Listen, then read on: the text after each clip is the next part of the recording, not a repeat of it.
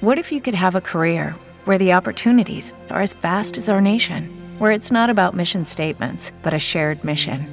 At U.S. Customs and Border Protection, we go beyond to protect more than borders from ship to shore, air to ground. Cities to local communities, CBP agents and officers are keeping people safe.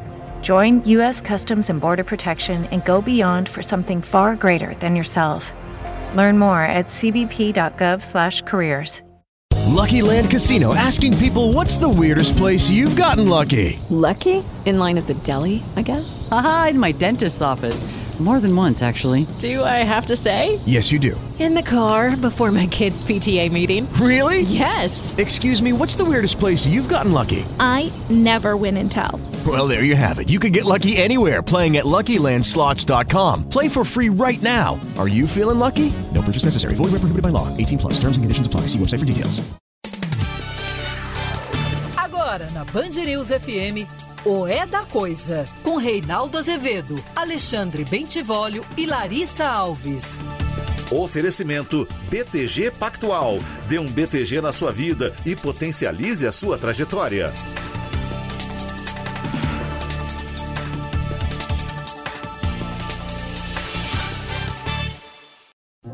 Eu sei que eu tenho um jeito meio estúpido de ser e de dizer coisas que podem magoar e te ofender. Mas cada um tem o seu jeito todo próprio de amar e de se defender. Você me acusa e só me preocupa. Agrava mais e mais a minha culpa. Eu faço e desfaço o contrafeito. O meu defeito é te amar demais. Palavras são palavras e a gente nem percebe o que disse sem querer e o que deixou para depois. Mas o importante é perceber que a nossa vida em comum depende só e unicamente de nós dois. Eu tento achar um jeito de explicar. Você bem que podia me aceitar. Eu sei que eu tenho um jeito meio estúpido de ser, mas é assim que eu sei te amar. Palavras são palavras e a gente nem percebe o que disse sem querer e o que deixou para depois. Mas o importante é perceber que a nossa vida em comum depende só e unicamente de nós dois. Achar um jeito de explicar. Você bem que podia me aceitar. Eu sei que eu tenho um jeito meio estúpido de ser, mas é assim que eu sei. Começa agora para todo o Brasil mais uma edição de O É da Coisa. E se a coisa parece confusa, atrapalhada, vem para cá que a gente desconfunde, desatrapalha. Milhões de pessoas acompanham o programa pelo Daio e pelo Band News TV, mas você pode fazê-lo também pelas redes sociais, sempre Rádio Band News FM ou no aplicativo Band Play. Boa noite, Vale Bem. Boa noite. Boa noite, Larissa Alves. Boa noite. A música é tão boa, de tal sorte está na nossa memória, né? Da Isolda e do Milton Carlos, que eram irmãos. A Isolda morreu não faz muito tempo. O Milton Carlos morreu há muitos anos num acidente de automóvel, super jovem, acho que não tinha nem 30 anos. Fizeram músicas é, fantásticas. Dama, hoje alguém que te engana, não sabe por quê. É, mas, ô Larissa, Hum, é a música, do- é o abusador que está falando aí, né? pois é. Completamente. Uhum. Como é que é? Eu sei que eu tenho um jeito meio estúpido de ser, mas é assim que eu sei te amar. Que diabo é isso, Vale Bem? Olha, eu sou meio estúpido, mas eu te amo. Né? palavras são palavras e a gente nem percebe o que disse sem querer e o que deixou para depois. Mas aí, Larissa, depois de ter dito um monte de coisa, aí chega no vidinho e diz: Mas o importante é perceber que a nossa vida em comum depende só e unicamente de nós dois. Então eu posso dizer as maiores barbaridades. Ô, Larissa! Tem cara de amor bandido, isso não tem, não? Tem, demais. Cilada, hein? Tem Cilada. completamente, completamente cara de amor bandido. Ó, a música é maravilhosa, Vale Bem, mas se você, viu, mulher, homem, tiver submetido a um amor desse, com a sua mulher, com o seu marido, cai fora. Hein? Isso aí é a lógica do abusador fofo. Né? Mas é assim que eu sei te amar. Como é que é, sabe, me amar me xingando? Nelson Rodrigues dizia que há palavras que os, ama os amantes nunca podem se dizer sem que isso cause um choque no universo. Momento cultural. Então há coisas que não podem ser ditas. Que depois não podem ser retiradas também. Né? E nós estamos. Nesta semana, Larissa, qual é o tema mesmo, Larissa? Amor bandido. Amor bandido. É, amor bandido, meu filho. E aqui a gente vai dos mais variados gêneros. Amanhã, vamos ver, amanhã acho que tem uma que tem uma pegada meio sertaneja, assim. né? Que é bacana também. Fala de amor bandido, porque há os bandidos não amorosos no Brasil, dos quais a gente é obrigado a falar aqui com alguma frequência. Né? Não será diferente hoje, mas eu vou começar hoje. Vale bem, você sabe que eu, eu, eu não. Se vocês pegarem minha, minha inserção no jornalismo político, tal, fiquei muito tempo no jornalismo cultural, mas eu gosto mesmo de política. Eu não gosto de, eu não, não, não curto muito esse jornalismo de denúncia, não sei o que tal, e, e mais, infelizmente, o que eu posso fazer, né? A vida pública brasileira empurra para isso, a gente tem que falar disso, né? Eu gosto mesmo de falar de política, política. Hum. E nesse sentido, o Diretório Nacional do PT se reuniu e tem aí uma resolução, né, diretrizes do partido que vão ser seguidas, tem várias coisas, mas eu vou destacar nesse editorial uma questão essencialmente política. A extrema-direita e parte considerável da direita que pensa não ser extremista, mas no fundo é, né, tenta caracterizar o PT como um partido de extrema esquerda que vai tomar conta de tudo e tal. Eu já bati muito no PT quando achei que era hora de bater, via algumas tentações que não eram muito boas. Quando não vejo, não bato, se vejo, bato. É assim que funciona. Né? Por exemplo, a pressão que eles estão fazendo para mudar é, a meta de déficit zero, acho que está errada. Nós vamos falar disso aqui. Hum, Acho que o Haddad está certo em manter o déficit zero, mesmo que seja difícil. Mas só que eu acho que o PT está fazendo um cálculo errado. Nós vamos falar disso. Mas agora eu quero falar de uma outra coisa. O PT foi só por dois votos, é verdade. Mas triunfou a posição correta e o PT não veta alianças do partido com o PL. O PL, aquele do em que está o Bolsonaro, eis a questão, esse mesmo. O Vale Bene, você prestou atenção no que eu disse? É o PL, aquele Sim. partido em que está o Bolsonaro. Hum? Eu entrevistei, esta semana está no ar uma entrevista com Antônio Lavareda, um dos maiores especialistas em pesquisas no Brasil. Você tem de ver, é uma baita conversa bacana. Né? Os entrevistadores, no caso eu e Valfrido Vardi, não atrapalhamos muito. Foi uma boa conversa. E ali, num dado momento, o Lavareda considera que o bolsonarismo é uma espécie de partido. O bolsonarismo é uma espécie de partido. Congrega valores ali que poderiam constituir eventualmente um partido. É que eles são muito desorganizados. Vocês se lembram que eles tentaram fazer um partido, né? Não conseguiram, porque é uma coisa muito de rede social e tal. Eu lembro que até o nome do partido fizeram uma escultura com balas de fuzil, Larissa. Um negócio lindo, uma coisa assim maravilhosa. Né? Escultura com bala de fuzil. Hum. Agora, o Bolsonaro mesmo, ele está lá. Mas poderia estar em qualquer lugar, ele tem a turma que o segue. Hum. Ele já teve outro partido, saiu, agora está nesse. Mas o PL todo não é bolsonarista. Hum?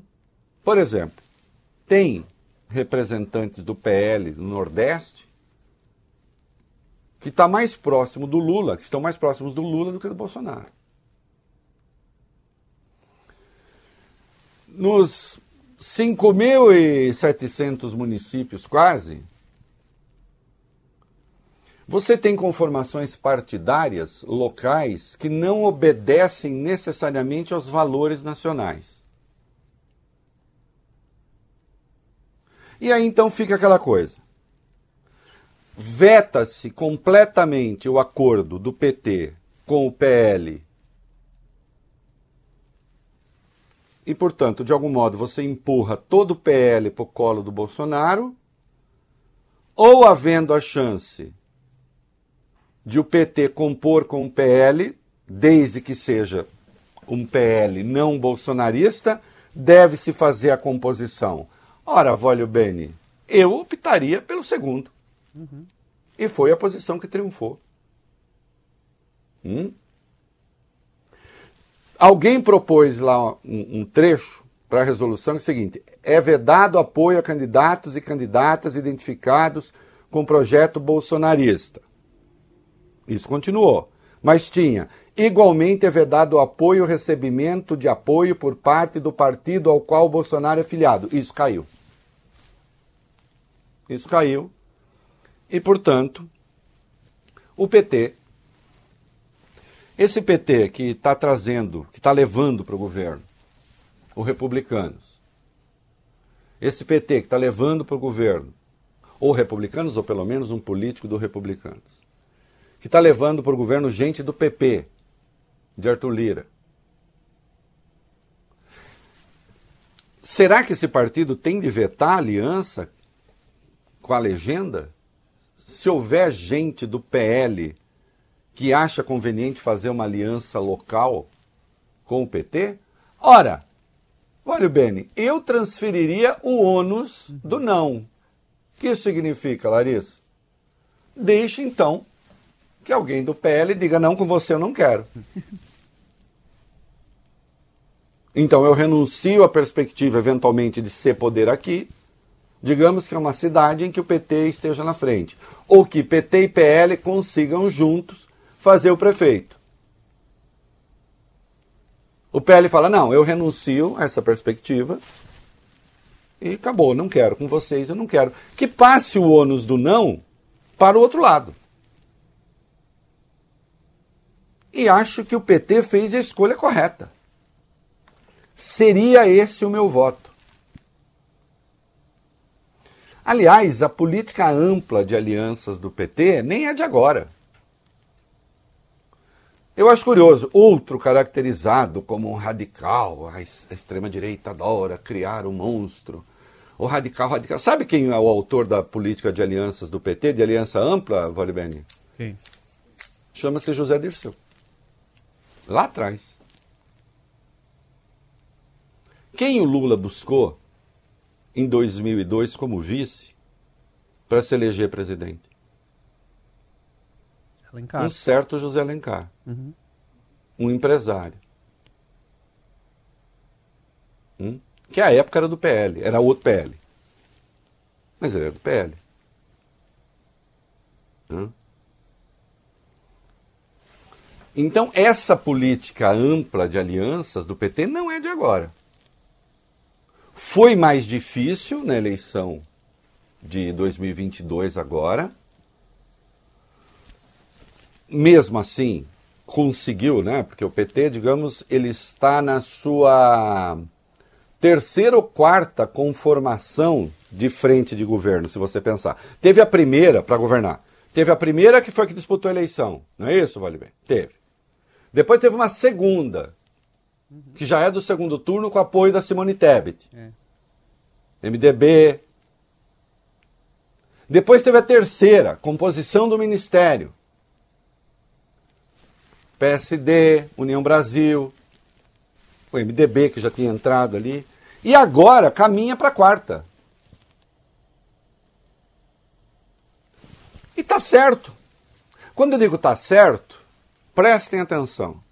O certo ou errado em política, descartadas as questões éticas, naturalmente, né, de bandidagem, não é disso que eu estou falando.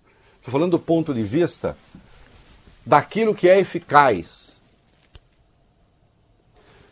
Não se governa no Brasil sem maioria no Congresso. O Brasil tem uma Constituição que tem uma marca parlamentarista, embora tenha triunfado o presidencialismo. Isso resultou naquilo que o sociólogo Sérgio Abrantes chamou presidencialismo de coalizão, um presidencialismo que tem que se juntar com partidos. No pós-Bolsonaro, durante o bolsonarismo, por intermédio das emendas, até isso foi abalado, que mesmo governando com os partidos, o Congresso tem um tal poder por intermédio das emendas que hoje você tem quase um regime de coabitação. O presidente da Câmara é uma espécie de primeiro-ministro, em muitos aspectos. Então, o presidente tem que governar com uma frente, senão nada feito. A outra coisa, vale bem, importante. E esse estudo Lavareda também tem. Vejam o Reconversa. Saibam que a eleição municipal é a principal definidora da composição da Câmara dois anos depois. Hum? Tem uma correlação enorme entre aqueles que vencem eleições municipais, especialmente eleição de vereadores e depois a composição da Câmara. Quando a gente vai analisar direito o que aconteceu com o Brasil, a gente vê que o Brasil começou e bem à direita já em 2012. Tanto é que na expressão de Lavareda, a Dilma ganhou a eleição de 2014, mas não levou. Ganhou, mas não governou.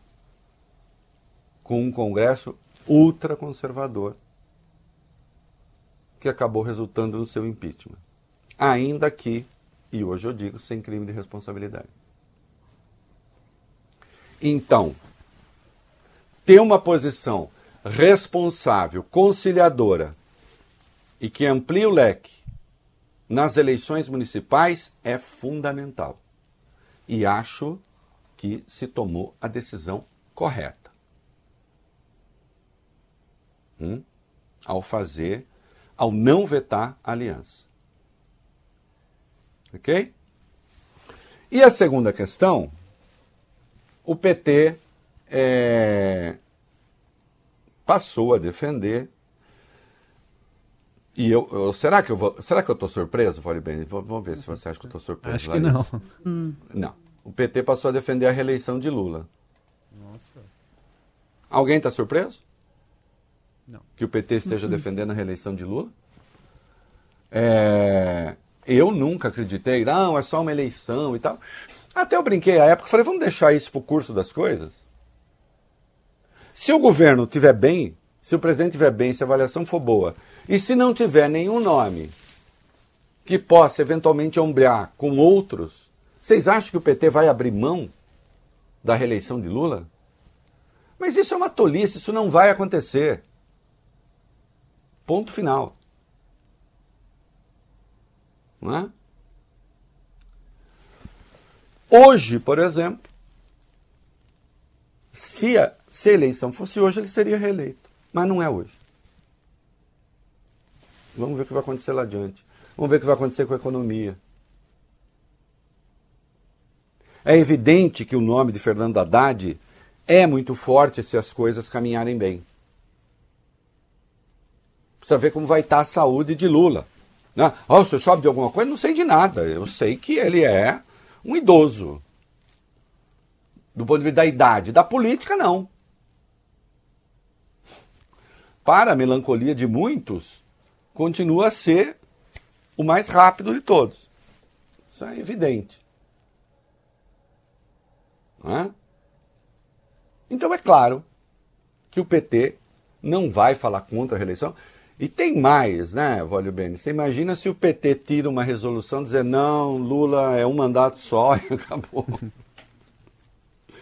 Larissa, quando o contrário de uma coisa é impossível, a hum. coisa se torna fatal. Uhum. Obviamente, não tinha outra escolha a fazer. Nem há muita digressão a respeito. O fato é, Lula se elegeu com 39% do total dos votos. Se a gente considerar todo o Brasil, se a gente considerar as abstenções, o voto em Bolsonaro, do total, Lula teve 39% dos votos. Hoje o seu governo é considerado bom ou ótimo, isto é, aqueles entusiasmados com o governo mesmo, por 42%. Então ele já ganhou três pontos aí. E são números da Quest. E 62% apoiam o seu desempenho. Aprovam o seu desempenho, melhor. Que é aquele sim ou não? 62%. Portanto, ele é entusiasmadamente apoiado por 42%, e isso, e o próprio Lavareda faz essa análise, pode se estender, tem um campo de extensão aí, até 62%. Então hoje ele seria reeleito. Mas tem oito meses de governo. Fecha amanhã. Né? É muito cedo. Tem muita coisa pela frente. With the Lucky Land slots, you can get lucky just about anywhere. This is your captain speaking. Uh, we've got clear runway and the weather's fine, but we're just going to circle up here a while and uh, get lucky. No, no, nothing like that. It's just these cash prizes add up quick. So I suggest you sit back, keep your tray table upright, and start getting lucky. Play for free at LuckyLandSlots.com. Are you feeling lucky? No purchase necessary. Void where prohibited by law. 18 plus terms and conditions apply. See website for details. With Lucky Land slots, you can get lucky just about anywhere. Dearly beloved, we are gathered here today to. Has anyone seen the bride and groom? Sorry, sorry, we're here. We were getting lucky in the limo and we lost track of time. No, Lucky Land Casino, with cash prizes that add up quicker than a guest registry. In that case, I pronounce you lucky. Play for free at LuckyLandSlots.com. Daily bonuses are waiting. No purchase necessary. Void where prohibited by law. 18 plus. Terms and conditions apply. See website for details. Hum. Portanto, não tem. Oh, a reeleição, ele disse que jamais seria, porque a extrema-direita está babando por aí. Mas escuta, vocês, vocês dizem que o governo é horrível? Vocês estão com medo de um governo horrível, é isso? não, né? É porque vocês sabem que também não é horrível. Mas ao partido não restava fazer outra coisa. Então, no que concerne a reeleição, está fazendo o óbvio, né? evidentemente. E no que diz respeito à aliança com o PL, como já vimos, desde que não seja o PL bolsonarista, e isso também faz sentido, acho que foi a decisão correta ainda que vitoriosa por apenas dois votos. Hum? Ai, ai, vamos falar. Oh, meu Deus do céu, lá vai. Vamos falar de Mauro Cid, vai. Ixi, coisa chata. Mas precisamos falar, vai. O tenente-coronel Mauro Cid deve apresentar à Polícia Federal detalhes de reuniões e conversas em que ele discutiu a possibilidade de um golpe de Estado contra o presidente Lula. Segundo a jornalista Andréa Sadi, da TV Globo, o próximo passo da defesa é revelar quem são os militares e outros ex-ministros que participaram das tratativas golpistas. Nesses últimos dias, o ex-ajudante de ordens falou com a Polícia Federal por mais de 10 horas e depois sobre os mais diferentes inquéritos em que ele é investigado. De acordo com informações da Polícia Federal, todos os depoimentos estão sendo filmados e gravados também. É, a gente não, não tem claro aí, né? É, Não tem claro aí exatamente em que consistiu esse depoimento. Né? O que, que foi esse depoimento? Durou 10 horas. Ah, não, vou fazer confissões. Agora, vai confessar o quê? Por isso que se especula se não estaria em curso uma delação premiada. Que hoje ele virou um problema, o Mauro Cid virou, que ele virou um bode na sala dos militares, um bode na sala do Bolsonaro, um bode... porque, insisto, os crimes ali é, sobre os quais ele é investigado dão uma cana braba. Regime fechado. É isso que ele quer? É? Agora, os próprios militares querem ver se mantém uma distância em relação a Mauro Cid. É? Hum, vamos lá. Integrantes das Forças Armadas apontam que Mauro Cid hoje é o maior problema que o Exército enfrenta. Militares ouvidos pelo jornal o Globo cobram uma solução rápida, que pode incluir o envio do ex-ajudante de ordens para a reserva. Mesmo sem ter tempo suficiente de serviço militar para tomar esse caminho, existe uma possibilidade que seria a chamada cota compulsória. A regra é aberta por interesse da administração da força quando pouca gente passa para a reserva e é preciso ter maior rotatividade e fluxo da carreira. Como se Cid é tenente-coronel, o tempo mínimo é de 25 anos e já foi cumprido por ele, pois a conta inclui o período de formação. É, é... isso daí é uma tentativa de evitar a expulsão. Que ele não vai conseguir continuar, não vai conseguir continuar. Não vai conseguir continuar porque desmoraliza as Forças Armadas. E o que eles querem hoje é manter um distanciamento. Lembrando que os próprios militares, e isso é verdade, parte ali dos militares foi surpreendida pelo grau de comprometimento de Mauro Cid com, digamos, malfeitos. Tanto é que assim que terminou o seu trabalho na ajudância de ordens, ainda antes, né? Assim, assim que terminar, deram a ele uma tropa especial para comandar. Comandar uma tropa especial com esse desempenho. Então é claro que parte ali do alto comando não tinha noção do envolvimento de Mauro Cid com essas heterodoxias e essas esquisitices de Mauro Cid. Não é? E tem um problema aí. Olha, gente, fazer o quê, né? Vai lá. A ex-primeira-dama Michele Bolsonaro tem sido alertada por auxiliares que o irmão dela foi citado na investigação que apura o caso dos bens de alto valor vendidos ilegalmente no exterior. Os presentes, mensagens de WhatsApp no celular de Mauro Cid mostraram que Marcelo Câmara, assessor do então presidente, perguntou ao militar sobre a situação de uma mala que o irmão de Dona Michele teria falado. Ele escreveu assim.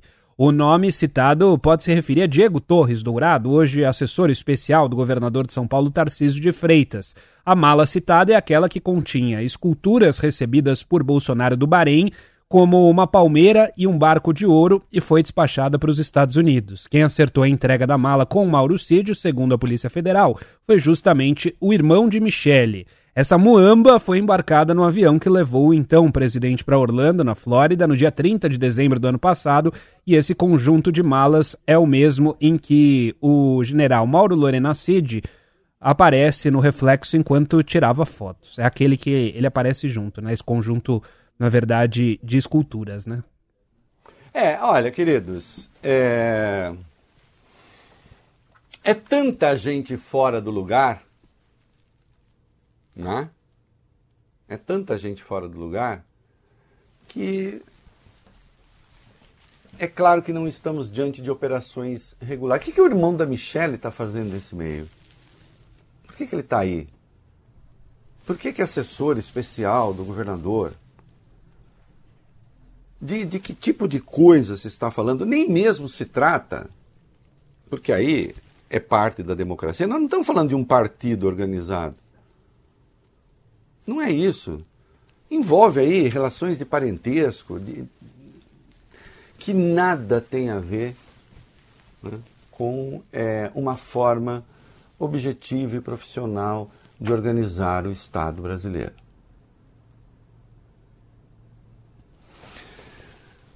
É, não sei o que, que o advogado do Mauro Cid vai fazer. Sei que ele confessar coisas que a Polícia Federal já sabe não vai adiantar nada. A delação existe justamente para que se chegue a determinados é, locais e nós de investigação que de outro modo não, ah, não se chegaria. E, a partir daí, se chama delação premiada, porque a pessoa pode ter um benefício na sua pena, que pode incluir até mesmo a não prisão. Em situações excepcionais, até a não persecução penal. Hum? Isso é com ele. Né? Sim, nós vamos falar, tem uma conversa por aí, ó, oh, o Ministério da Justiça apagou imagens, a extrema-direita está babando, está ensandecida, que é a velha tese né, de que, é, na verdade, o governo Lula planejou o 8 de janeiro. Essa gente não consegue ter um mínimo de decência e de vergonha na cara, não é mesmo? Hum. Mas vamos seguir aí é, com o glorioso Vacef. Vai lá. O advogado Frederico Assef tem dito a interlocutores que não pretende depor amanhã no caso das joias vendidas no exterior. Ele foi intimado a prestar esclarecimentos na sede da Polícia Federal em São Paulo. De acordo com o jornal o Globo, o advogado alega que ainda não recebeu a notificação oficial. No entanto, investigadores envolvidos nas apurações das joias afirmaram que a intimação foi encaminhada à residência de Wassef. Ao todo, os delegados do caso vão ouvir oito pessoas simultaneamente. O ex-presidente presidente Jair Bolsonaro, a ex-primeira-dama Michele Bolsonaro, o próprio Frederico Assef, Fábio Weingarten, o ex-ajudante de ordens Mauro Cid, o pai dele, o general Mauro Lorena Cid, além dos assessores Marcelo Câmara e Osmar Crivellati. A PF também não descarta atitudes mais drásticas contra o Assef, como uma prisão caso ele se recuse a falar com as autoridades. É, aí precisa ver, é, assim, ah, não, se, a velha história da entrevista do Andrei Rodrigues, né? Diretor-geral da PF, que eu já comentei aqui. Você não descarta, em princípio, nada. Precisa ver se as condições para as coisas estão dadas. É, o julgado mais recente do Supremo a respeito, né? É, não existe o direito de, em princípio, não comparecer. Uma vez convocado a depor. Agora, há circunstâncias em que pode não comparecer. Por exemplo, artigo 206 do Código de Processo Penal. A testemunha não poderá eximir-se da obrigação de depor. Poderão, entretanto, recusar-se a fazê-lo. O ascendente ou descendente, afim, em linha reta, o cônjuge, ainda que desquitado, irmão, irmão, pai, enfim, os parentes próximos, porque se entende isso como uma espécie de constrangimento. Né? Quer dizer, você vai chamar ali a mulher com o marido, vai fazer aqui uma careação. Então, nesse caso. E também é, as pessoas que podem alegar que a sua profissão as protege de determinados depoimentos. Então, você não chama para um depoimento é, numa investigação o advogado da causa, por exemplo. Né? O Vacef, em alguns casos, é advogado do Jair Bolsonaro, ou foi advogado. Entra nesse caso? Não entra? Não sei. Não sei o que é que é a defesa dele. Né? É, a gente certamente ficará sabendo caso decida não comparecer. Lembrando que quando o Supremo tomou a decisão de que não existe o direito, em princípio, de não comparecer, se lembra o fundamento constitucional de que comparecendo não é obrigado a responder. Em qualquer situação, como testemunha, como investigado, você não é obrigado a produzir provas contra si mesmo. Você tem direito ao silêncio. Então não sei se é prudente ficar falando, ah, estou deixando claro que eu não vou. Não sei se criar esse atrito é exatamente a melhor coisa a fazer. Tendo a achar que não. Mas também, cada um faz a sua própria escolha, né? Vamos lá. Augusto Aras. Procurador-Geral da República acredita que o plenário do Supremo Tribunal Federal pode anular os atos do ministro Alexandre de Moraes do Supremo Tribunal Federal no caso das joias ilegais vendidas por ex-assessores de Bolsonaro no exterior. Essa declaração do PGR foi dada numa entrevista ao portal Metrópolis. Para Aras, a PGR sustenta que Bolsonaro não deve ser julgado pelo STF. Além disso, Augusto Aras faz uma comparação com o que aconteceu na Operação Lava Jato. Vamos acompanhar o que ele disse. É, essa posição é institucional, ela é manifestada, nós respeitamos. Em algum momento, eventual arguição de incompetência da Suprema Corte pela ausência de prerrogativa do foro será levado ao julgamento pelo plenário do Supremo Tribunal Federal e então o Supremo Tribunal Federal poderá decidir se existe ou não foro e se existe foro, os atos praticados podem ser, nesse aspecto específico, considerados válidos, ou o Supremo pode dizer que não existe foro, os atos, em tese, teriam sido praticados por um juiz incompetente, e nesse aspecto o Supremo também poderia invalidar todos os atos praticados, como fez no caso a, da Lava Jato, onde o juiz Sérgio Moro foi tido como é, impedido, suspeito e com isso invalidar todos os atos. É... é claro que o Augusto Aras sabe que quando ele fala isso, né, ele está gerando um estresse aí. Ah, esse debate sobre se o Bolsonaro deve ou não né, ser investigado, se o foro deve ser, deve ser investigado tendo o Supremo como foro. É, porque algumas investigações nasceram de inquéritos já abertos que estão no Supremo. No caso das joias, está no âmbito do inquérito das milícias digitais. Sim, isso vai ser é, definido pelo próprio Supremo. Alguém, em algum momento, levantará uma questão de ordem ali e vai se dizer: Bolsonaro deve ser investigado aqui ou não deve ser investigado aqui. Considerando a natureza dos inquéritos que estão lá no Supremo, um deles, inclusive, nasceu no Supremo, o 4781. Né? É, e a presença de Bolsonaro em praticamente todos eles, eu acho que tem de ficar lá. Mas isso os ministros vão dizer. Agora, é esse troço, que essa comparação é, que fez o Augusto Aras é absolutamente despropositada. Absolutamente despropositada. Até porque, veja só, é, o que há contra Bolsonaro aí está em fase de investigação. Se o Supremo achar, hipótese que eu acho remota, que tem de ir para a primeira instância, quem diz que tem de ser tudo anulado? Você manda para a primeira instância e pode mandar com o que se tem até agora. Que teve ampla atuação do Ministério Público. Lembrando que no caso do Lula, o Lula já tinha sido condenado, inclusive. Hã? E aí se considerou que havia ali vício de origem. Agora atenção. Atenção. No caso do Lula, se tivesse sido só anulação, aquela anulação no Supremo, os atos de investigação até os atos de investigação eles poderiam ter sido conservados e a questão é para a primeira instância. Só que ali o juiz foi declarado suspeito em outra votação. Não foi só uma questão de incompetência, foi uma questão de suspeição também. Hã? E é aí que realmente tudo se anula. Agora o quê? Vamos dizer que a incompetência do Supremo, na hipótese remota dizer que há uma incompetência do Supremo, que vá para a primeira instância, mas o que se tem, o que se investigou, não se perde. O paralelo que ele fez não é exato.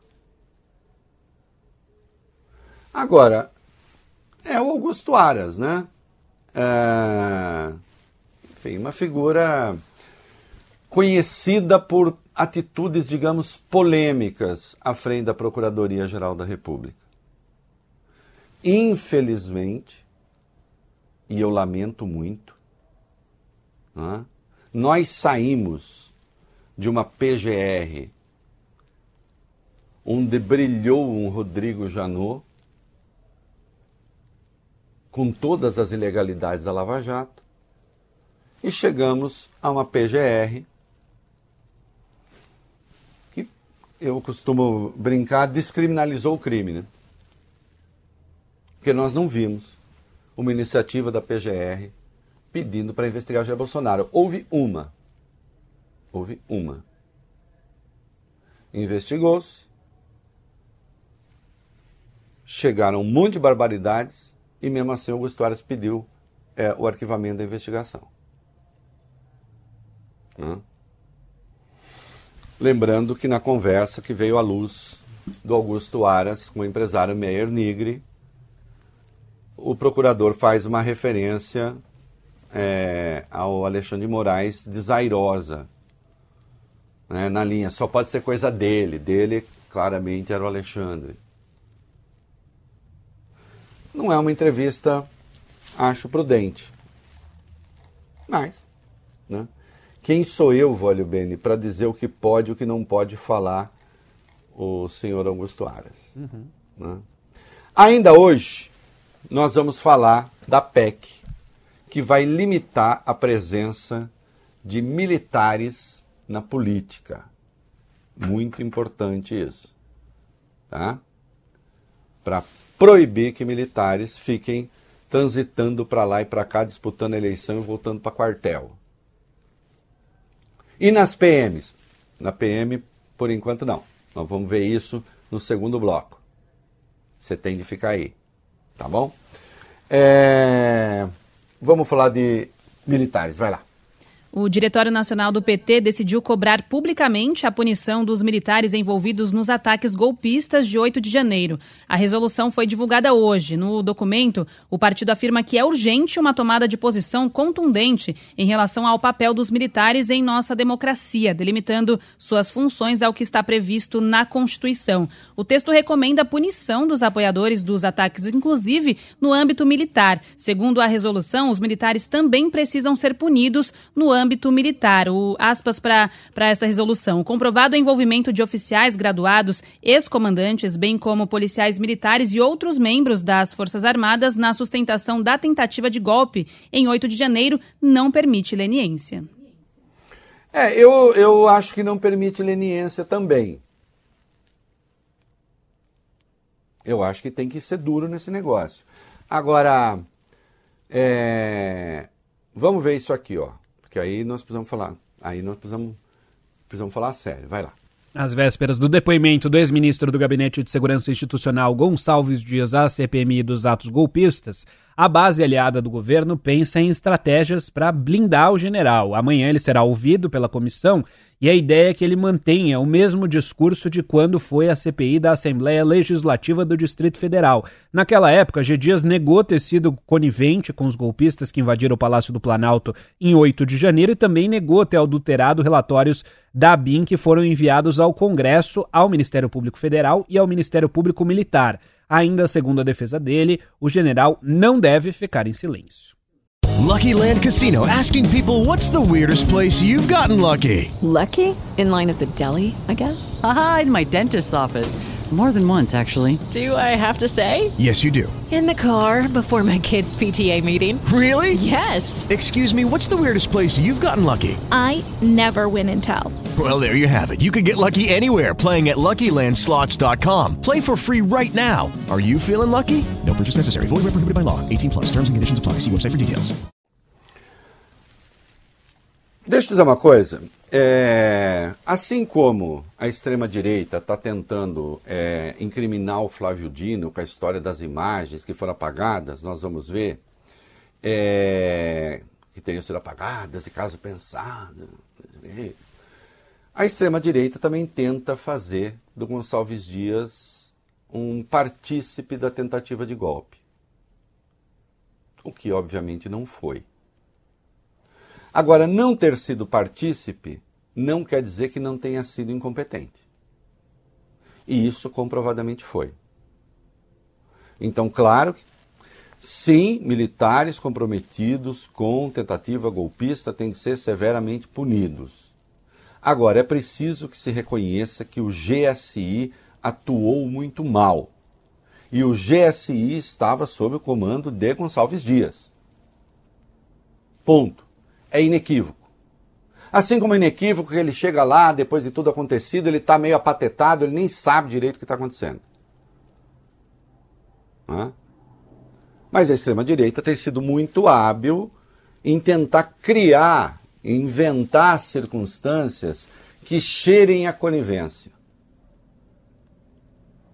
Como se não houvesse investigados nessa história, né?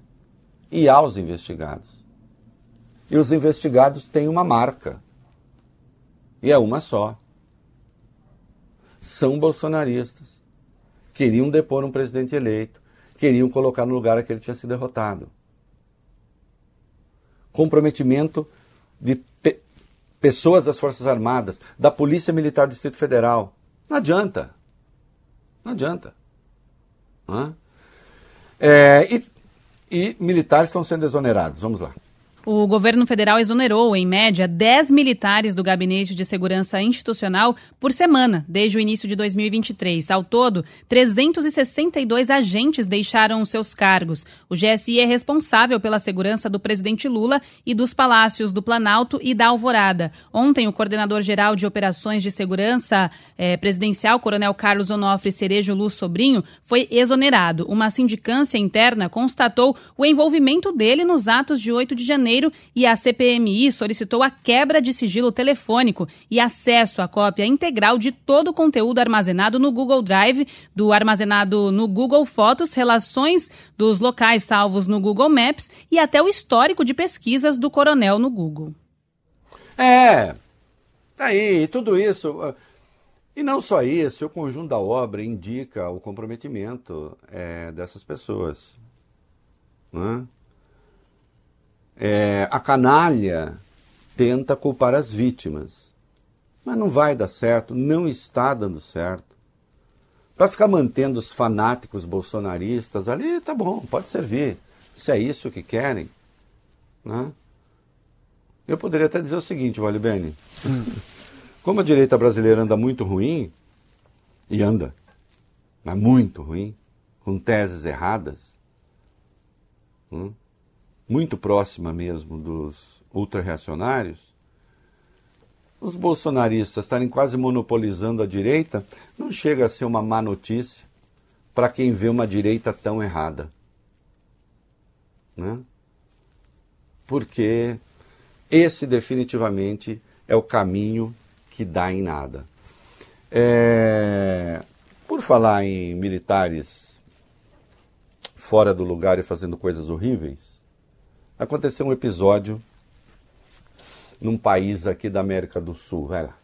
General reformado chileno Hernan Chacon, condenado juntamente com outros militares pelo assassinato há meio século do emblemático cantor e compositor Vitor Hara durante a ditadura de Augusto Pinochet, se suicidou ontem aos 85 anos, pouco antes de ser preso. As informações são do Ministério Público do país. O general foi condenado nessa semana pelo Supremo Tribunal, juntamente com outros ex-militares, apenas de até 25 anos de prisão pelo sequestro e assassinato de Rara, ocorrido logo após a instalação da ditadura de Pinochet no dia 11 de setembro de 1973. Ainda de acordo com a Justiça, Chacon participou da seleção e interrogatório dos 5 mil prisioneiros que foram transferidos e torturados pelas autoridades. Olha, eu. É, obviamente não vou. E não vou porque de fato eu não faço isso. Né? Não vou comemorar o suicídio do general. Mas suicidando-se nessa idade por essa razão, dá para dizer que ele não aprendeu nada. E nem admitiu a barbaridade que fez. O Vitor Hara foi preso no dia do golpe e seu corpo apareceu cinco dias depois, numa favela jogado. depois de barbaramente torturado. Uma ditadura é, com 3 mil desaparecidos. Né? Olha o tamanhinho do Chile. Né? Pequena população, 3 mil desaparecidos. Brutalmente mais violenta, todo mundo sabe, do que a ditadura é, a vida no Brasil. Né? Vitor Hara era um artista de fama internacional, diretor de teatro, compositor e tal. Professor universitário, foi arrancado de dentro da universidade, torturado, morto e seu corpo foi jogado. E o Herman Chacon, comprovadamente, foi um dos responsáveis. É, Para sua alma, eu diria, né, e sem nunca justificar o suicídio, poderia ser arrependimento. Mas, segundo sei, não era arrependimento, não. Morte realmente a lamentar é a de Vitor Hara. Eu até mandei aí pro Vale Bene um trechinho de Plegaria um Labrador com Mercedes Sosa. Coloca aí.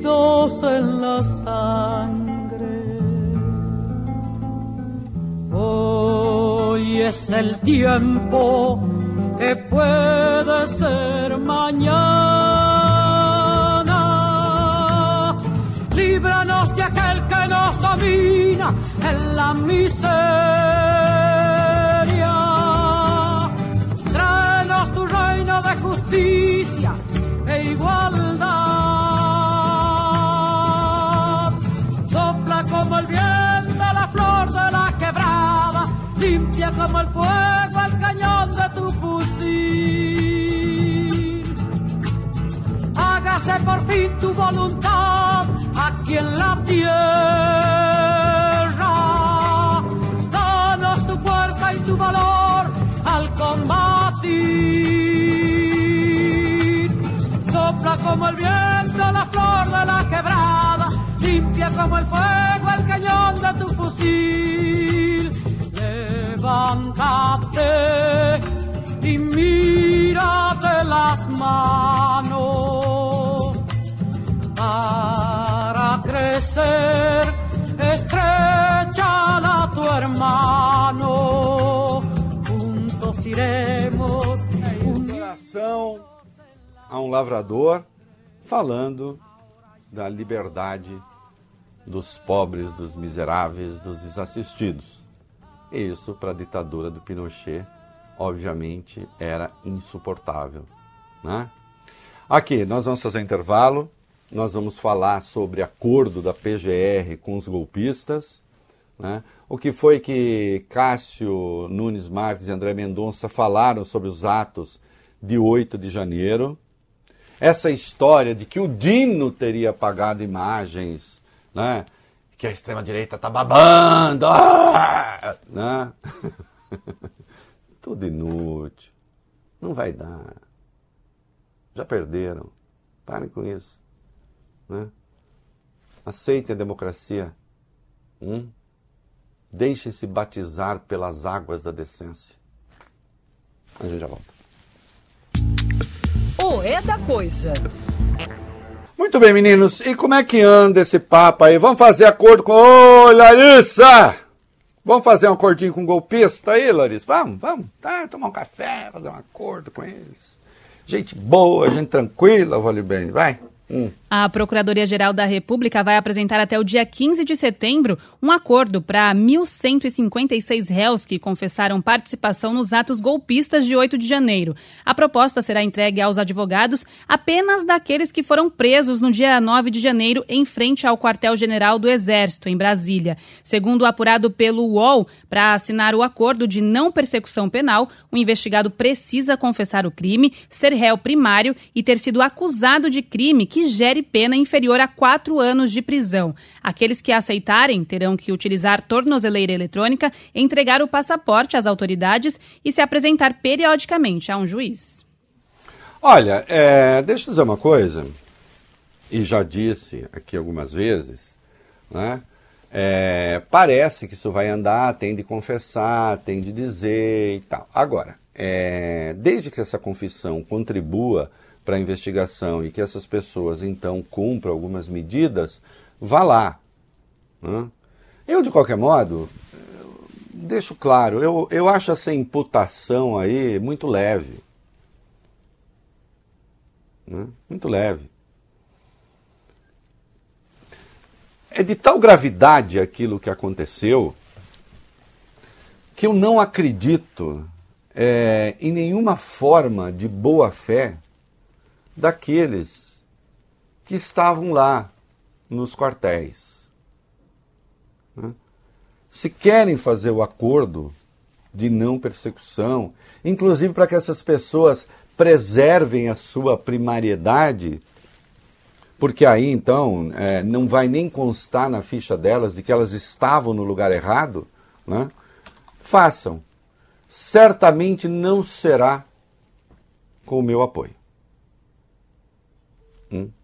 O que mais que tem? Vai lá, rapidinho. O Supremo Tribunal Federal lançou hoje um livro e um documentário sobre os atos de 8 de janeiro na publicação os ministros Cássio Nunes Marques e André Mendonça criticaram a atuação dos golpistas. Os dois têm dado votos que divergem da maioria da corte, principalmente no que diz respeito à manutenção das análises das ações penais no Supremo Tribunal Federal. Cada magistrado da corte fez um depoimento relatando as lembranças do fato. Cássio Nunes Marques disse ter sido devastador acompanhar as imagens de destruição do STF, do Congresso e também do Palácio do Planalto. Segundo ele, os atos foram uh, cometidos por pessoas ou grupos desprovidos de civilidade e praticados à margem do ordenamento jurídico. André Mendonça, por sua vez, afirmou no livro que em nenhum momento temeu pela democracia brasileira e que, em vez de ter ranhuras devido aos ataques, a democracia, Reinaldo, saiu mais forte.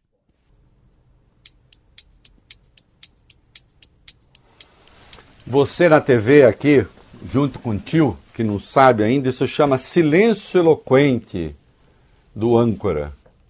Não, eu, ok, vamos fazer os protestos, mas eu quero saber na hora de votar. E na hora de votar, eu lamento, vocês têm dado votos muito ruins, vocês dois. Porque uma coisa é o apoio retórico à democracia, a democracia saiu ainda mais forte e tal. Né? Que, às vezes tem aquela retórica, um pouco a retórica bolovo, que é o bolo de ovo. Uhum. Né? Tá como, né? Que é uma delícia, aliás. Né? Bem feito. Agora, eu quero saber na hora do voto. E na hora do voto, né? Ah, não, o foro não é o Supremo, disse Mendonça. No caso do, do Nunes Marques, a turma lá que estava, nem crime acha que é, estavam lá, expressando suas opiniões A Constituição não consagra o direito ao golpe. Ponto final e ao golpismo. Né? Escrever coisa ali, tá. Inclusive até posso quiser umas sugestões de estilo, eu mando. Isso aí. O é da coisa. Muito bem, crianças. É... Olha, tem um monte de mexida aqui, mas vocês vão, como tá tudo numerado. Eita, ei, vamos brincar de Lego! É isso. É, querido, você que acompanha a gente no rádio, na internet, na TV, isso é dinâmico, vai indo e tal. Mas o fato é que a gente tá vendo que a gente tá indo com você. Isso aí é bom. E você tá indo com a gente. Né? Uma PEC para limitar os militares na política. Vai lá. Aí eu me perdi. Ah, tá aqui. O governo federal finalizou nessa semana a proposta de emenda à Constituição que pretende criar as regras para os militares que querem entrar na carreira política. O texto foi discutido pela área política, jurídica e também pelo Ministério da Defesa. O tema também foi debatido com os comandantes das Forças Armadas, General Tomás Paiva do Exército, Almirante de Esquadra Marcos Olsen da Marinha e o comandante da Aeronáutica Marcelo Damasceno. No texto assinado pelo ministro José Múcio Monteiro da Defesa e Flávio Dino da Justiça, o objetivo é alterar os artigos 14 da Constituição Federal para limitar a elegibilidade de militares àqueles que estão na reserva e no artigo 87 para transferir para a reserva os militares que assumirem cargos de ministro de Estado. A PEC não mexe no polêmico artigo 142 que define as funções das Forças Armadas. Reinaldo, só tem, só tem um detalhe que você lembrou aqui já na rádio. As polícias militares não estão incluídas nessa proposta. Inicialmente, a PEC será analisada pelo Senado, o relator do texto ainda não foi definido. Olha, tem vídeo aí, mas nem vou colocar porque as pessoas querem o tio explicando. É, pois não, vou explicar. Olha aqui. Presta atenção, rapidinho, até expliquei hoje de manhã, mas de novo. O artigo 14 da Constituição, parágrafo 3 diz que todo mundo, para concorrer a cargo eletivo, tem que ter um partido político. Ok? Só que aí, o inciso 5, parágrafo 3 do artigo 142, diz que militar é, é, não pode se filiar. O que eu acho bom, militar não pode se filiar. Só que depois do artigo 14, parágrafo 8, diz que militar é listável e elegível. Ora, se todo mundo, para se candidatar, tem que ter partido político, se militar não pode ter partido político, militar não poderia se candidatar já. Só que a Constituição hoje permite, o que é um absurdo. É o candidato sem partido. Ele passa a integrar oficialmente um partido só quando ele faz o registro da candidatura. Se tiver menos de 10 anos de, de, de força, ele tem que cair fora. Aí sim, acabou vai para reserva. Se tiver mais de 10, ele se afasta apenas. Se ele for eleito, ok, ele assume o cargo, porque ele foi eleito, e vai para reserva. Se não foi eleito, ele volta. Essa PEC diz: não, se você quer ser político, você vai ser político, acabou, não volta. Está correto. Só que a PEC também ia mexer com o inciso terceiro do parágrafo terceiro do artigo 142, que proíbe militar de exercer cargo político, como Eduardo Pazuello no Ministério da Saúde, por exemplo. Iam fazer isso, mas decidiram não fazer, porque diz que pareceria preconceito. Não, não pareceria. Pela porta em que entra a política nos quartéis, sai a disciplina. Tá? Mas já é um avanço. Agora atenção, as polícias militares, segundo a Constituição, são forças auxiliares do Exército. Portanto, o que vale para o Exército vale para elas. Em muitíssimos aspectos. Esse texto que eles vão mandar aqui não mexe com as PMs. E, portanto, as PMs podem continuar com essa folia de a política entrar no quartel. Eu espero que alguém apresente uma emenda e que isso seja mudado. Porque é um absurdo. Atenção, uniforme e política não combinam. Os militares são uma parte da sociedade, da sociedade que a sociedade civil decidiu armar e botar um uniforme para cuidar da ordem segundo as regras do jogo. Quando essa força decide fazer política, prejudica a sociedade. Hum? Ah, o que, que tem? Tem o Flávio Dino aí, o Augusto tem, já mandou para vocês. Uh -huh. A extrema-direita está babando. Ah, é agora! Vai, vamos lá. Vai. O ministro da Justiça falou hoje sobre o não armazenamento das imagens internas da pasta no dia 8 de janeiro, explicou que elas não existem mais por problema contratual, ele declarou. O mesmo problema aconteceu no Senado, é problema contratual. Eu não sabia disso, não sou gestor de contrato, sou ministro da Justiça. A Polícia Federal veio aqui e recolheu o que precisava. Só soube agora quais imagens a PF recolheu, eu não conheço o inquérito e está tudo sob sigilo. Ontem, investigadores concluíram que as imagens solicitadas pela CPMI, que investiga os ataques do dia 8 de janeiro, já não existem mais. Dino, no entanto, diz que o secretário executivo do Ministério, Ricardo Capelli, está tentando obter outras imagens. Ele falou: Capelli está buscando fontes possíveis, outras fontes, para tentar ter mais imagens. Mas as imagens são absolutamente relevantes para a investigação. Se aparecerem, serão enviadas. Não temos nada a esconder. É, não, é aí os babão estão aí. Olha o Dino, ó, como é que é? Tem, tem deputado de extrema-direita, diz que vai pedir a prisão do. no Flamengo, pedir prisão para quem? Pro Supremo? É pro delegado da esquina? Não é? Até porque isso que o ministro está falando, ou é verificável ou não é. Hã? Esse inquérito é um foro que é o Supremo. Vocês acham que é? vão acusar agora Alexandre de Moraes de conluio com Flávio Dino para esconder as imagens? Esconder imagens? Eu fico pensando assim: qual é a hipótese, ô delinquentes? Qual é a hipótese? É o Dino falando: olha lá, estão vindo, é isso aí, invade aí, isso mesmo, bacana. É o Dino passando ordem lá para que. Sabe quando se formou aquela fila de policiais para barrar golpista e aí eles desfazem aquele ordenamento e deixam a golpista passar? Foi o Dino que mandou? Hein? Que, o que é que vocês tomaram no café da manhã? Foi o Dino que mandou fazer aquilo? Deixem de delinquência. É a minha recomendação. Viva! Hmm? Lucky Land Casino asking people what's the weirdest place you've gotten lucky? Lucky? In line at the deli, I guess? Aha, in my dentist's office. More than once, actually. Do I have to say? Yes, you do. In the car before my kids' PTA meeting. Really? Yes. Excuse me, what's the weirdest place you've gotten lucky? I never win and tell. Well, there you have it. You can get lucky anywhere playing at LuckyLandSlots.com. Play for free right now. Are you feeling lucky? No purchase necessary. Void where prohibited by law. 18 plus. Terms and conditions apply. See website for details. E só para rapidinho, tá tendo a votação do marco temporal da terra indígena, por enquanto está 2 a 2 André Mendonça acompanha o Nunes Marques e contra o marco temporal tem agora Edson Fachin e Alexandre de Moraes, para ficar o registro. É isso aí. O É da Coisa.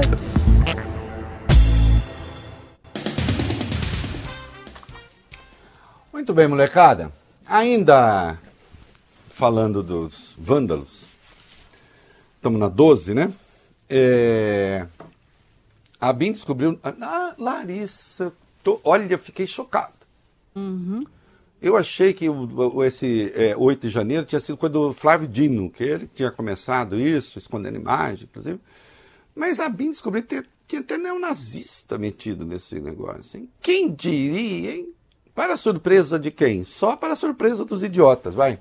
A Agência Brasileira de Inteligência detectou que grupos neonazistas e de supremacia branca fizeram parte de movimentos golpistas durante as eleições de 2022. De acordo com a ABIN, foram cerca de 2.800 pessoas reunidas em cinco grupos nas redes sociais que tentavam incentivar narrativas de deslegitimação das instituições. As comunidades, segundo o relatório, foram usadas como meio para indicar suspeitas infundadas de fraudes nas urnas, divulgar bloqueios em rodovias federais e disseminar panfletos sobre a luta contra comunistas. O documento detalha como eles atuavam. Diz lá: alguns grupos neonazistas demonstram interesse em associar narrativas supremacistas a movimentos de contestação dos resultados eleitorais e adotam discursos que dialogam com pautas de outros movimentos para recrutar novos adeptos e promover ações violentas contra autoridades, instituições e agrupamentos antagônicos. Bom, queridos, é, eu não tinha dúvida nenhuma disso. Né? Lembrando sempre que as pessoas que estudam a área de 2018 para cá, isso é apenas um fato. Gostem ou não, o número de células neonazistas no Brasil explodiu. Né? Se a extrema-direita evita a, a linguagem antissemita é por puro cálculo. Por puro cálculo. A exemplo do que faz no resto do mundo. Que tem rigorosamente a pauta da extrema-direita brasileira, mais o antissemitismo. Por aqui resolveram, até pela presença na extrema-direita, né? De pessoas que, que é, não podem ser vistas como antissemitas, porque seria um absurdo, né? então evitam o antissemitismo. Mas a pauta é rigorosamente a mesma. E que você tenha grupos neonazistas envolvidos com atos golpistas, isto é absolutamente lógico, absolutamente coerente. Porque isso é a cara dessa gente. Isso aí. O É da Coisa. Você está ouvindo na Band News FM o É da Coisa. Oferecimento BTG Pactual. Dê um BTG na sua vida e potencialize a sua trajetória.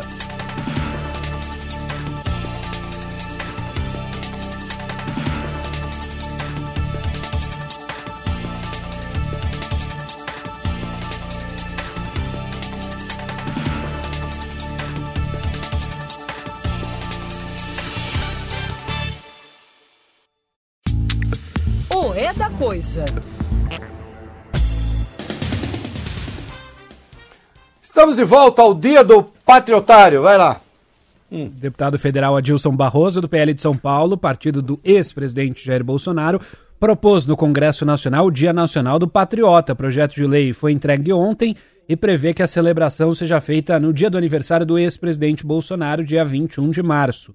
Ele copiou partes da lei revogada em Porto Alegre pela Câmara Municipal, que instaurava o dia 8 de janeiro como Dia do Patriota. O parlamentar utilizou inclusive a mesma citação, escreveu assim: O patriotismo é o amor genuíno que um indivíduo nutre pela história de seu território ou de sua nação, uma identificação sincera com sua identidade cultural historicamente construída. Uhum.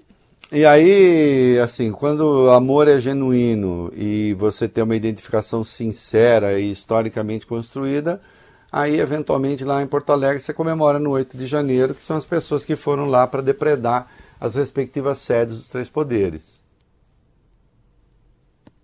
Né? E no dia do aniversário de Bolsonaro, o patriota que fugiu do Brasil antes de terminar o mandato. levando no avião alguns pertences, né? Que consta, né? Segundo a lei, a regra do jogo, é, eram de propriedade do povo brasileiro, hum? que não reconheceu o resultado das eleições e que acusou uma conspiração inexistente para tentar melar o jogo eleitoral. Mas aí o rapaz arrumou uma desculpa, de não é bem isso. Ô, Valeu Bene, deixa de maldar. Não é assim. Não assim. pensa que é assim, não. Vai lá. O deputado Adilson Barroso negou em entrevista ao jornal Globo que tem escolhido a data em homenagem ao ex-presidente. De acordo com o parlamentar, o texto protocolado propõe o dia em homenagem ao ex-piloto Ayrton Senna, morto em 1994, e ao Dia Internacional de Combate à Discriminação Racial, que é comemorado em 21 de março. Questionado sobre a relação com Bolsonaro, Adilson Barroso ficou surpreso. Ele disse: É coisa do outro mundo, porque é outro patriota. Não sabia disso. Mostra também que quando a gente gente vê que a coisa é certa, tudo caminha para o seu lugar. ô, ô, Larissa, ah. eu confesso, não, gente, eu não sei. Eu realmente não tinha me dado conta que o, o Bolsonaro faz aniversário no dia é, da, é, da, do dia da igualdade racial. Eu não tinha me dado conta, né? Que você vê que a história, às vezes, ela é, ela tem dessas ironias. Esse cara é aquele que foi em 2018 na Hebraica, no Rio de Janeiro, e disse que um quilombola né, negro se pesava em arrobas e estaria tão gordo que não serviria nem mais para reprodução. Não é mesmo? É isso. O é da coisa. Temos algumas coisinhas para tratar na área da economia. Né? Nós vamos ver que foi aprovada, é, a, foi aprovada a proposta do CARF, nós vamos lembrar direito o que é o CARF e quanto dinheiro pode trazer o governo, quanta receita pode trazer. Né? É, 34 a 27 né, em favor do governo, mas eu quero começar com uma outra questão. Os textos se misturarem um pouco, meninos, do desenho, mas Tudo vocês bem. vão até aceitou o pedido. Tá bom, achei aqui. Ficou uma coisa meio bagunçada. Sabe como é, né? Querido, isso aqui tudo é feito em regime de urgência, assim, em cima da hora tal. Para oferecer para você o melhor, e é por isso que você está com a gente aqui, né? Haddad, Uhum. É, ele vai querer mudar a meta de déficit zero, não quer, tem pressão do PT para mudar. Eu acho que o PT está errado em pressionar para mudar, hein? Eu comecei o programa hoje falando de acertos do PT. Nesse caso está errado, eu vou explicar por quê. É até uma questão psicológica. Vai lá. O ministro da Fazenda, Fernando Haddad, garantiu que o projeto de lei orçamentária anual do ano que vem vai prever déficit zero. A confirmação foi feita por ele ontem, que ressaltou que não há tempo hábil para fazer qualquer alteração no orçamento. O projeto será apresentado amanhã e, segundo Haddad, já está fechado há mais de 15 dias e foi acordado com o Ministério do Planejamento. Segundo a Folha, alguns ministros, como Rui Costa, da Casa Civil, tentaram convencer Haddad a apresentar um texto com uma meta de déficit de 0,5% do PIB, no entanto, ele não aceitou o pedido. Olha, vamos lá. Por exemplo, em, é, o buraco das contas no mês passado é, foi de é, 30, 35,9 bilhões. Tá? O mês de julho fechou em 35,9 bilhões. Buraco, déficit. Isso projeta dificuldades neste ano. Mas esse ano não é meta zero. A meta zero é no ano que vem. É, o que é que desandou aí? Houve uma queda da receita. A queda da receita, Vólio Bene, se deve ao fato de que a economia começou a andar um pouco mais devagar, em razão da gloriosa taxa de juros também. Uhum. Entre outras coisas. Mas também né, é, há um aumento aí das despesas com o INSS. E aí, não depende do governo. Né? Você tem um crescimento disso que é um crescimento meio que está dado. Agora, o governo estabeleceu, quando se aprovou o marco fiscal, o arcabouço fiscal, que, vai se ter, que se vai ter déficit zero no ano que vem. Muita, com 0,25 ponto a mais ou 0,25 ponto a menos. Então você pode ter um déficit de 0,25 ou um superávit de 0,25. Superávit é muito difícil. Déficit é muito provável. Mas se for 0,25, ainda está dentro daquilo que foi combinado. Caso o governo, caso se caminhe para não ter o déficit zero no ano que vem, se se percebe que não vai ter déficit zero no ano que vem, o governo tem que mexer no orçamento. E tem que cortar despesa.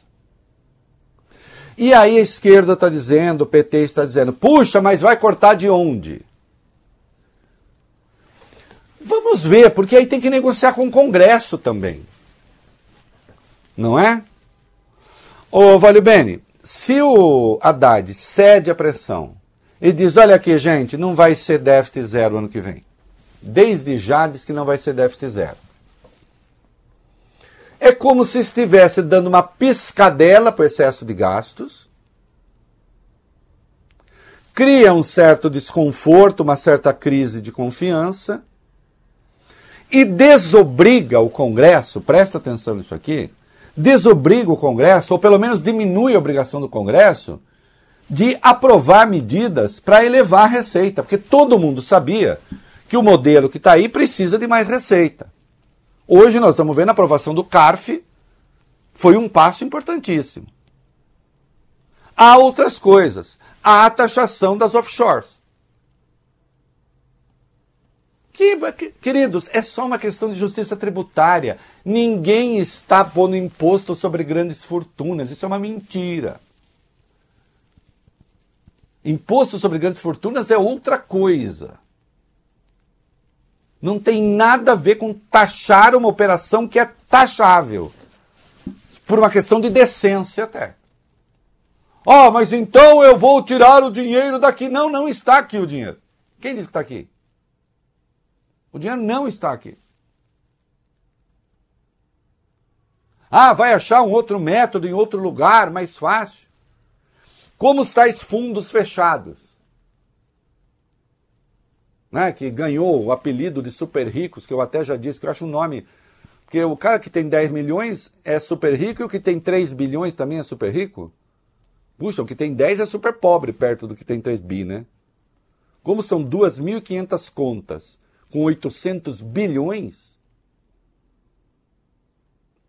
E se trata aí de taxar um produto do mercado. Só isso. A mesma, praticamente a mesma taxação dos fundos abertos. Também não é imposto sobre grandes fortunas. Também não é confiscar os ricos. Isso é mentira. Não é? Agora, é preciso ter esse dinheiro, é preciso ter receita de offshore, é preciso ter a receita dos fundos, é preciso ter a receita do CARF. Para ver se consegue o déficit zero, porque olha, caso se consiga o déficit zero, isso será excelente para os juros, isso será excelente para os investimentos, isso será excelente para a estabilidade, isso será excelente para o dólar. Então não dá para desistir desde já desse déficit zero.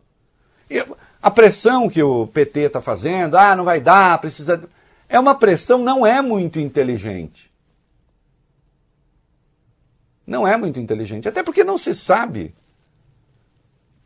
qual é o déficit potencial e, portanto, de onde que teria de cortar. Porque a hora de cortar vai ter que falar com o Congresso também. Quer cortar de onde? Como é que a gente explica para a sociedade onde vai haver o corte? O Haddad está certo em não ceder. O Haddad está certo em pedir o déficit zero. Essa ala governista que está pressionando insisto, é uma pressão que é uma espécie de tiro no pé. Porque o que a gente tinha aí e tem é todo um sistema montado para o não pagamento né? de impostos, inclusive. E o Brasil precisa para a estabilidade de todos, porque economia crescendo é bom para todo mundo inclusive os muito ricos, super ricos, tetra ricos e tal. E por sem Patek Felipe como eu. Vale bem. o sistema de inteligência artificial, Larissa, eu entrei para ver o preço do Patek Felipe é. de ouro rosa só de sacanagem, né? Entrei para ver, fiz piada com o Pablo de manhã. Agora eu abro eu abro meu noticiário, vem lá, Patek Felipe, promoção, compre já. falo, pô, gente, pô, que inteligência burra, hein, Larissa? É, vai ficar parecendo é, você comprar E o CARF, tem aí, tem aí o, o tem. a notícia básica do CARF? Uhum. Tem? Tem, mais então do vai. que básica. O Senado aprovou por 34 votos a 27 o projeto que retoma no CARF o voto de qualidade a favor do governo, ou seja, representantes do governo no Conselho de Administração de Recursos Fiscais terão a prerrogativa de desempatar as decisões em favor da União. Atualmente, o desempate só pode favorecer o contribuinte. Em 2020, uma mudança nas regras retirou do governo esse voto decisivo nos julgamentos do Conselho. O texto vai agora à sanção do presidente Lula, uma vez que os senadores não mudaram o conteúdo do projeto já aprovado pela Câmara em julho. A Câmara sugeriu mudanças ao texto inicial do governo, que foram acatadas pelo Senado, como exclusão da cobrança de multas sobre as dívidas de contribuintes que perderam julgamentos pelo voto de desempate para o governo. A estimativa da equipe econômica é de que o governo possa arrecadar até 40 bilhões de reais no ano que vem com a medida. Esse acréscimo de arrecadação que o projeto vai proporcionar é tido como primordial em meio à nova guerra fiscal, a nova regra fiscal que atrela o aumento de despesas ao aumento também da arrecadação.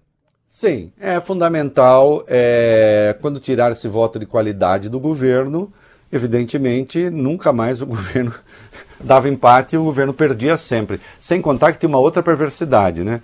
Se o governo perdesse, ele não podia recorrer. Se o tal contribuinte perdesse, ele podia recorrer. Né?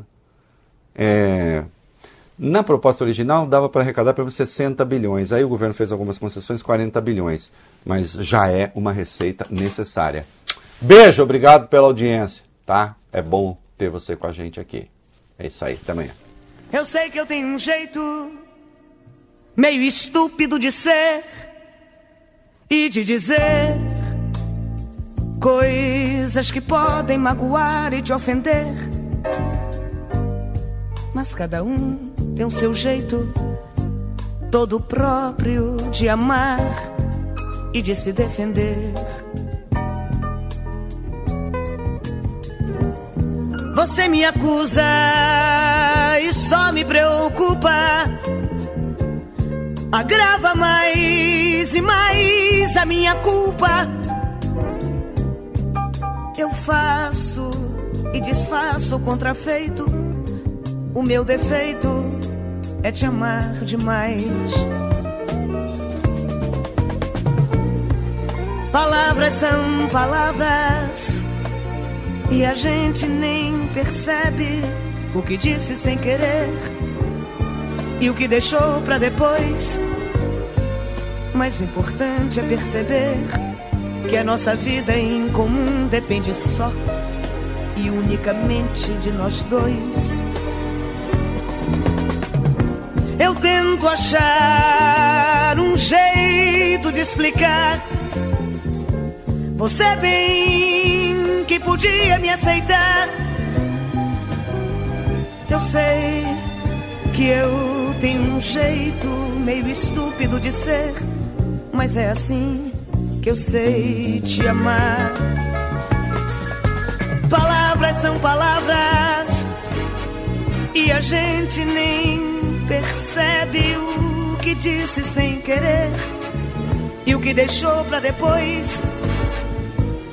Mas o importante é perceber que a nossa vida em comum depende só e unicamente de nós dois.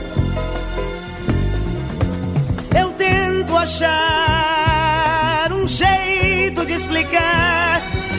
Você bem que podia me aceitar. Eu sei que eu tenho um jeito meio estúpido de ser, mas é assim que eu sei te amar. Você ouviu o É da Coisa na Band News FM. Oferecimento BTG Pactual. Dê um BTG na sua vida e potencialize a sua trajetória.